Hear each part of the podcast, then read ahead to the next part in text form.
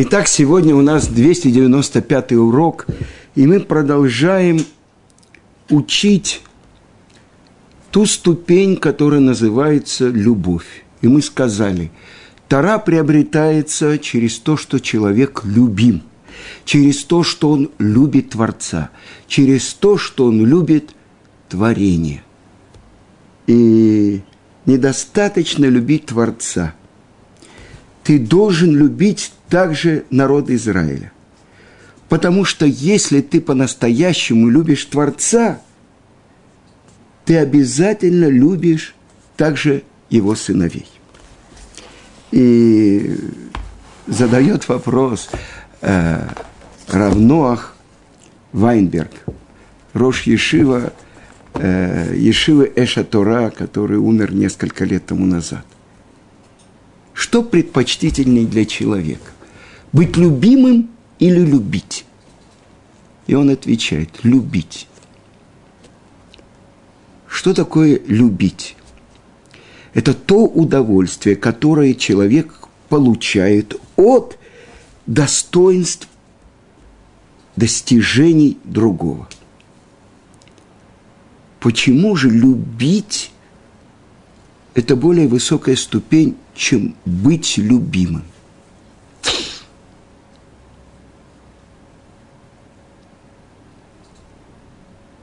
Серьезный вопрос. Мы уже говорили, что родители любят больного ребенка больше, чем здорового, потому что они больше в него вложили. Но давайте постепенно исследуем этот вопрос. Вот как объясняет это мораль из Праги. Приобретение Торы через то, что человек любим, любит Творца, любит других людей. Если человек достиг этого высочайшего уровня, о котором мы уже говорили, любить Творца, тогда он стремится прилепиться к нему, идти по его путям и достоин приобрести его Тор. Кроме того, он должен любить евреев. Что это значит? Тем, что он их любит, он входит в их общность и достойно обрести Тору, которую Творец дал не одному человеку, а всему еврейскому народу. Если же он не любит людей, он отдаляется от народа, как же он может приобрести Тору, которая дана всему народу? Он ведь отдельный человек а Тора не предназначена для отдельных людей. Кроме того, объясняет мораль из Праги, это божественный разум, Тора Творца. А разум не может быть отделенным, потому что достижение разума принадлежит всем одинаково. Поэтому, если человек отдаляется, отделяется от еврейского народа и остается в одиночестве – он не может достичь очень высокого уровня постижения разума, потому что это принадлежит всей общине, а не отдельному человеку. Так объясняет Маоралис Праги.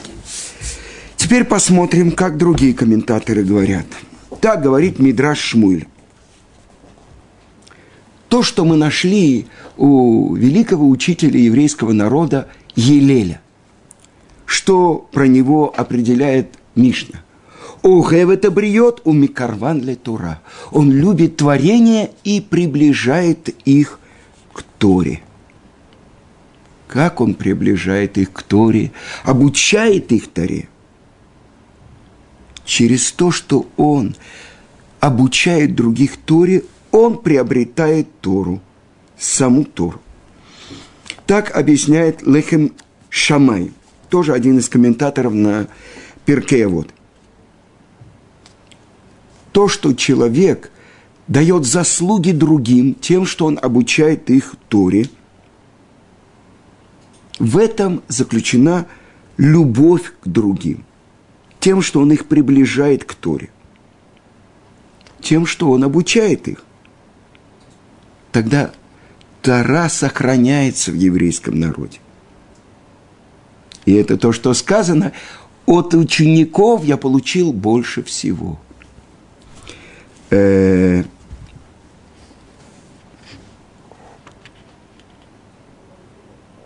как э, эта любовь пробуждается. Так объясняет Тиферет Исраиль.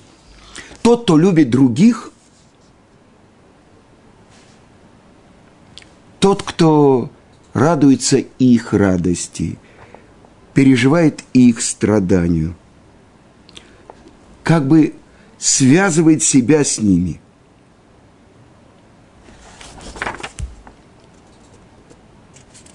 Также приводится выражение Бальшемтова. Он объясняет так, что через то, что мы любим народы Израиля, это проявление нашей любви к Творцу. Как сказано в Торе, «Банима тем ляшем элокейхем» – «Сыновья вы Творца Всесильного вашего». А тот, кто любит Отца, не может не любить его сыновей. Теперь посмотрим, как э, эту же тему обсуждают наши мудрецы в Талмуде.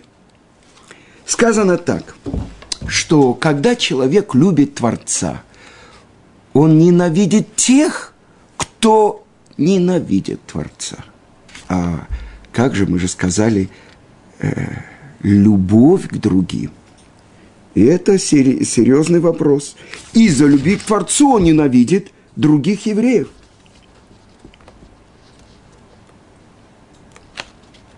Так сказано про людей Содома. А люди Содома злые и грешные перед Творцом очень. Что значит злые и грешные? То, что имеет отношение между человеком и человеком, это злые. А грешные – это и есть грех перед Творцом. Так вот, если человек ненавидит тех, кто как бы ненавистный Творцу, и надо понять, что Творец э, как бы хочет от нас. Он хочет, чтобы мы ненавидели других или любили их. И вот то, что написано в 139-м псалме царя Давида – Аломисанейха Ашем сна. Ненавидящих тебя, Творец, я ненавижу. Тахлит сина санетим. Полной ненавистью ненавижу их. И что же это такое? Здесь хет – это грех. Хоте – это грешник. Так что, надо ненавидеть грешников или ненавидеть грех? И учат наши мудрецы. Надо ненавидеть грех, но любить тех, кто спотыкается. И вот это целый вопрос. И есть спор в трактате Брахот, девятый лист. Сказал Рабиуда, сын Раби Шимона бен Пази. 103 э, главы, 103 псалма произнес царь Давид. И не сказал ни один раз «Аллилуйка». Аллель – это прославление. Буду прославлять Творца, пока не увидел падение злодеев – как сказано, и тому хатаим минаарец, рашаим одейнам, бархи навшея ташем, аллилуйка. Давайте переведем, э, чтобы буквальный перевод. Умерли грешники земли, и злодеев больше нету. Благословит душа моя Творца. Аллилуйка. Маршо, один из комментаторов Талмуда, он объясняет как?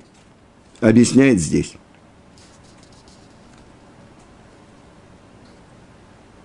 Почему в последний день э, Песаха мы не произносим полный аллель? Почему? То, что написано в Мидраше, потому что Творец сказал, мои творения тонут в море, а вы будете говорить песню. Так ответил э, Творец ангелам которые хотели пропеть песню у моря. Пока не вышел еврейский народ из моря и не пропел песню, это седьмой день Песаха, когда э, Творец потопил египтян в море. То есть, а как будто Давид говорит противоположное, что пока злодеи не получили наказание, он не, не, не произнес благословление Творцу.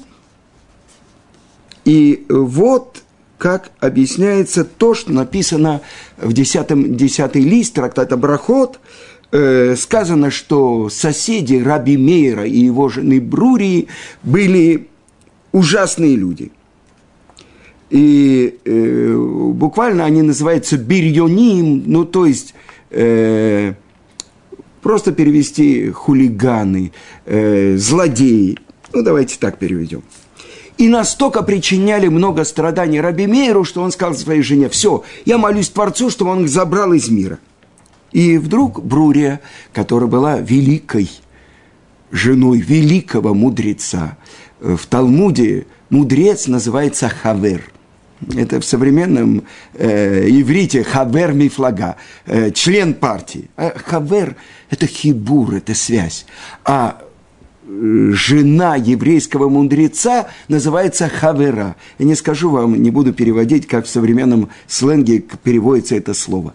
Это показатель великих людей, великий мудрец и жена великого мудреца. И что она говорит? Разве царь Давид сказал, и тому хотим минарец будут уничтожены злодеи земли, и тому хотим уничтожатся грехи земли. О, Вырашаим нам, и злодеев больше нет.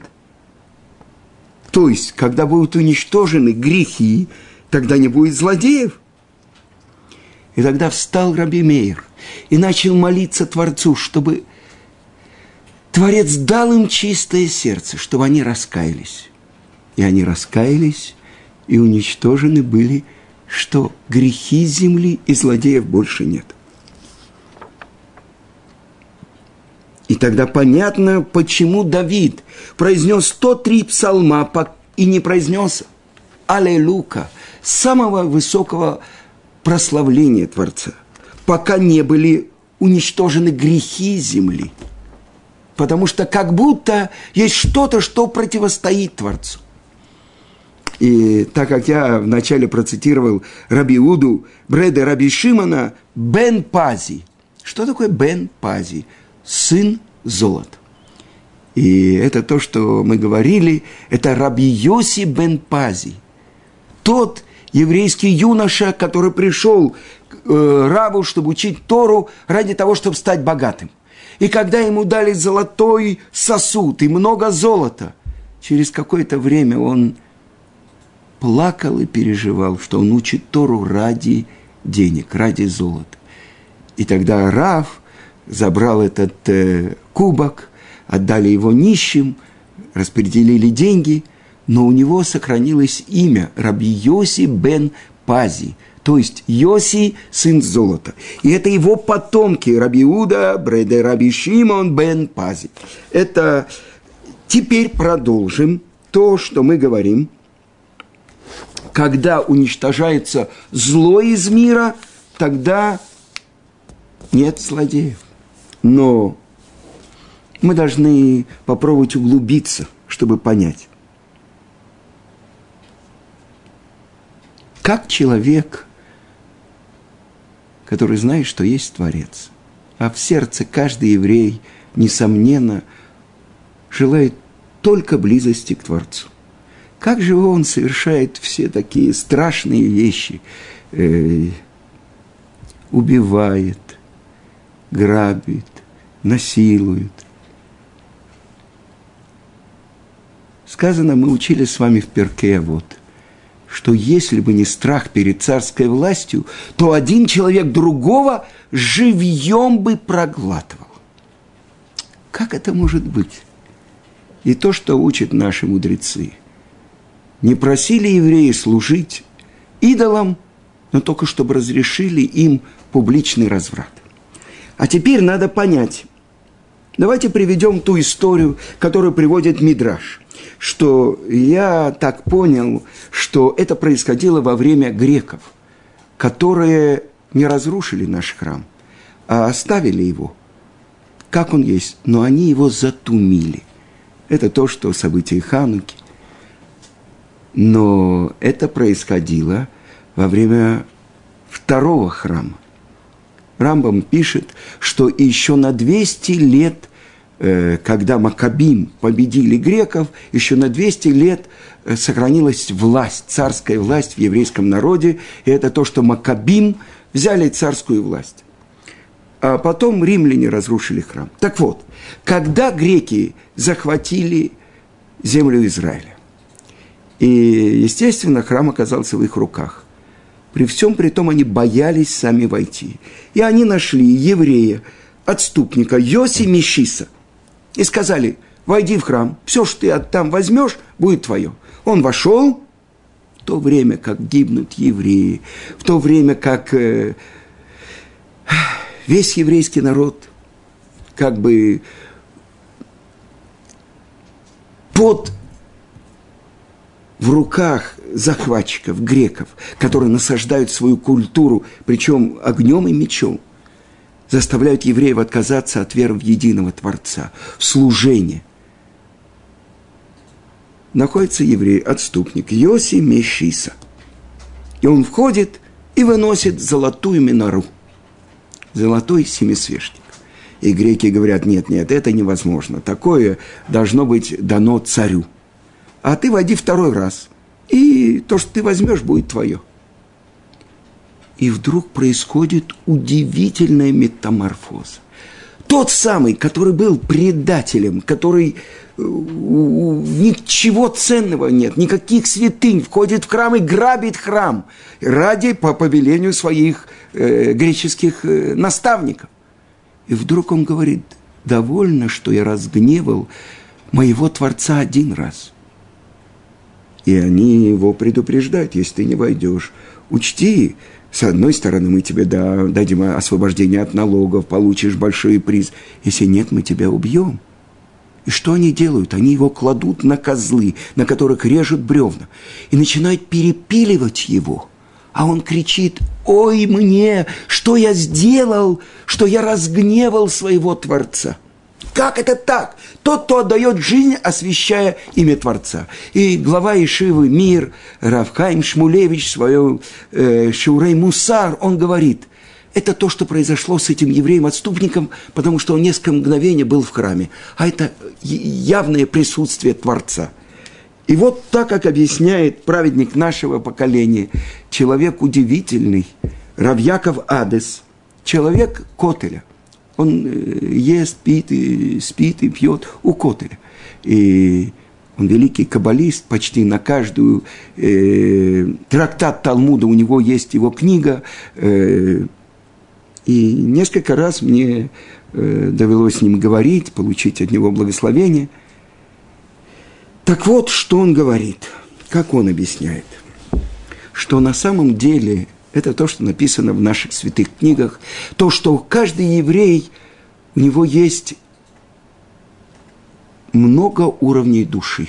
То, что написано во всех книгах, то, что самый низший уровень – нефиш, это то, что есть и у животных. Это то, что называется шитуфа де гуфа, компаньон тела, оживляющий тело. И у животных есть, у барана, осла, верблюда. Так же, как и у меня, чуть по-другому.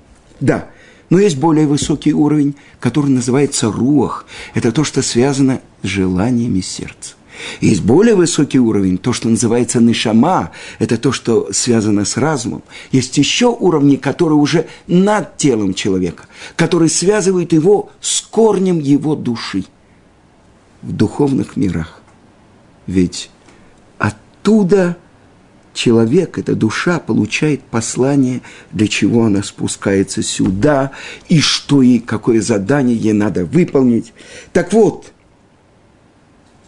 когда человек устремляется за устремлениями своего тела, он спускает свой рух, он спускает свое желание, э, становится на четвереньки, становится, как говорят наши мудрецы, рождается диким ослом, а может быть и э,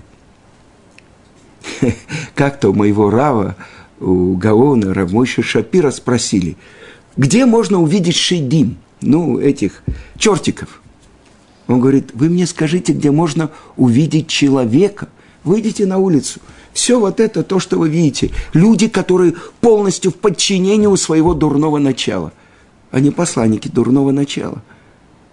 А в Талмуде, в трактате Бабабатра написано «У Ецарара, у Сатан, у Малаха Мавит». Это дурное начало в сердце человека, это Сатан, ангел соблазняющий, это ангел смерти. Это разные маски у сил нечистоты, которые существуют в мире. Так вот, то, что объясняет Равьяков Адес.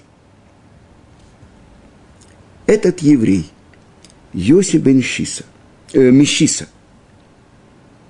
он, его дурное начало толкнуло, он вошел в Бейт Мигдаш. Но когда пробудилось в его сердце это глубинное желание, потому что на самом деле его душа святая. Сказано, что э, на каком уровне человек спотыкается, делает грехи. На уровне руаха. Потому что нишама, то, что мы утром говорим во время благословения, Элокай нишама шанатата битегу раги. Творец, нишама, который ты дал мне, она чиста. Так вот, это то, что произошло. Произошел прокол. Вот этот луч света проник в его сердце. И поэтому это его самое глубинное желание – служить Творцу полностью. Это то, что перевернуло его.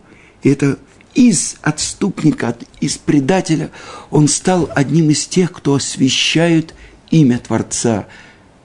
Даже ценой своей жизни на протяжении всей нашей истории.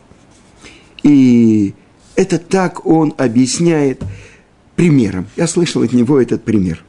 Две страны, два царя воюют один с другим.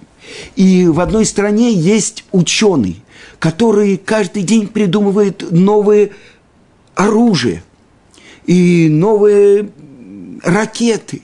И его страна побеждает. И вот что делают спецотряд армии врага.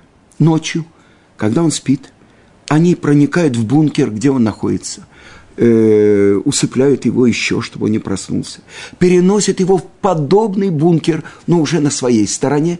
И вот здесь каждый день он работает, чтобы придумать новое оружие. И сейчас это оружие воюет против его народа, против его близких. Это душа, это еврей – который находится в подчинении у своего дурного начала. Это ключ, который дают нам наши мудрецы. Надо ненавидеть зло, надо ненавидеть грех, а не грешника. Ведь все мы сыновья Творца. Это то, с чего мы начали. И спор, который э, э, ведет в Талмуде, э, в трактате Кедушин, 36 лист, между Раби Иудой и Раби Миром. Если евреи грешат, они называются рабы, а не сыновья. А Раби Мейр говорит, несмотря на то, что они грешат, они продолжают называться сыновьями Творца. И так постановил э, Шулханарух. И так объясняет Гаон из Вильна в Йорейдеа, э, Симан 159. Можно ли давать э, с процентами, одалживать деньги человеку, который сменил веру, еврею? И он говорит, запрещено. Почему? Из трактата Санедрин это то, что сказано, несмотря на то, что евреи грешат, они остаются сыновьями.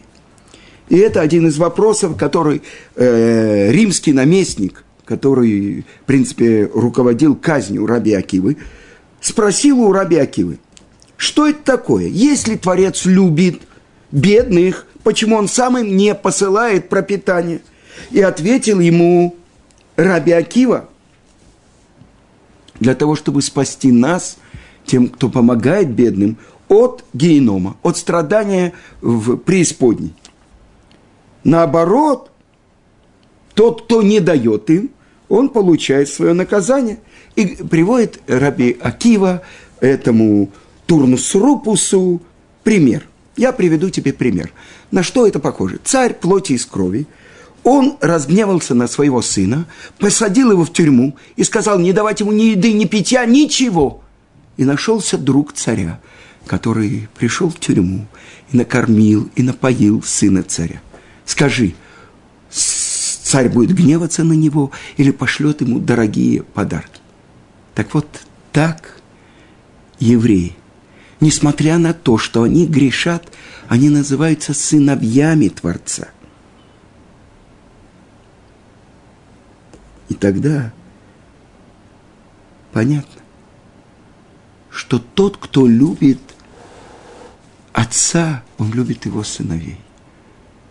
Тот, кто любит сыновей, он любит отца. И я хочу привести вам пример, то, что рассказывал Рабьяков Нейман. Я живу в районе, где есть улица Найман. Это в честь этого равина. Он жил э, и учился в Польше, и один из его друзей э, потерял рассудок. И вот Рав, э, Яков Найман, он в Варшаве навестил дом этого друга – и мать этого друга больного, э, она дала еду э, Равьякову и положила ему, а то сказал, я не буду есть. Он сказал, Равьяков, посмотри, это твоя мама, она дала тебе еду, поешь, пожалуйста. Она говорит, она вообще не моя мама. И задает вопрос Равьяков Нейман. Вот это мама больного ребенка, ну, больного человека. Она не его мама – она не продолжает его любить, несмотря на то, что он кричит, это не моя мама. Это очень глубокая вещь. Научиться ненавидеть грех, а не грешник. И это корень, это ключ к приобретению Торы. Насколько люди несчастные, которые живут без Творца – которые живут вне его Торы. Ведь сейчас уже нет оправдания. Если ты хотел бы узнать, ты можешь узнать. Это то, что Рамбан в послании к сыну говорит. Если ты мудрец, а он неуч, то нет, он начинает так. Если другой еврей мудрец, а ты меньше его знаешь Тору, ты должен его уважать за то, что он знает Тору. А если ты мудрец, а он неуч, то ты, если нарушаешь, делаешь сознательно, а он ошибочно. Если он бедный и так далее, и так далее. То есть учит Рамбан своего сына и каждого из нас. Это называется Игерет Рамбан. Как нам нужно смотреть на другого, как нам нужно искать у него положительные качества, чтобы его любить. И это работа. Потому что на самом деле недостатки всех – человек видит, а свои, на свои он закрывает глаза. И это великий урок. Как правильно смотреть на другого еврея. Как надо жалеть тех евреев, которые не удостоились сейчас в нашем, в наше время открыть Творца – и открыть его божественную мудрость Тору. И поэтому тот, кто такими глазами смотрит на другого еврея, через это он приобретает Тору. Любить творение и приближать их к Торе. Ведь это та драгоценность, которую Творец сохранил, чтобы дать всему нашему народу. Что нужно сделать? Только разжать руку и положить то, что мы сумели в этом песке найти, его бриллианты. И тот, кто спасает хотя бы одного еврея, одну душу, как будто спасает весь мир. Насколько это ответственность и обязанность каждого еврея стремиться, чтобы и другой еврей получил это богатство.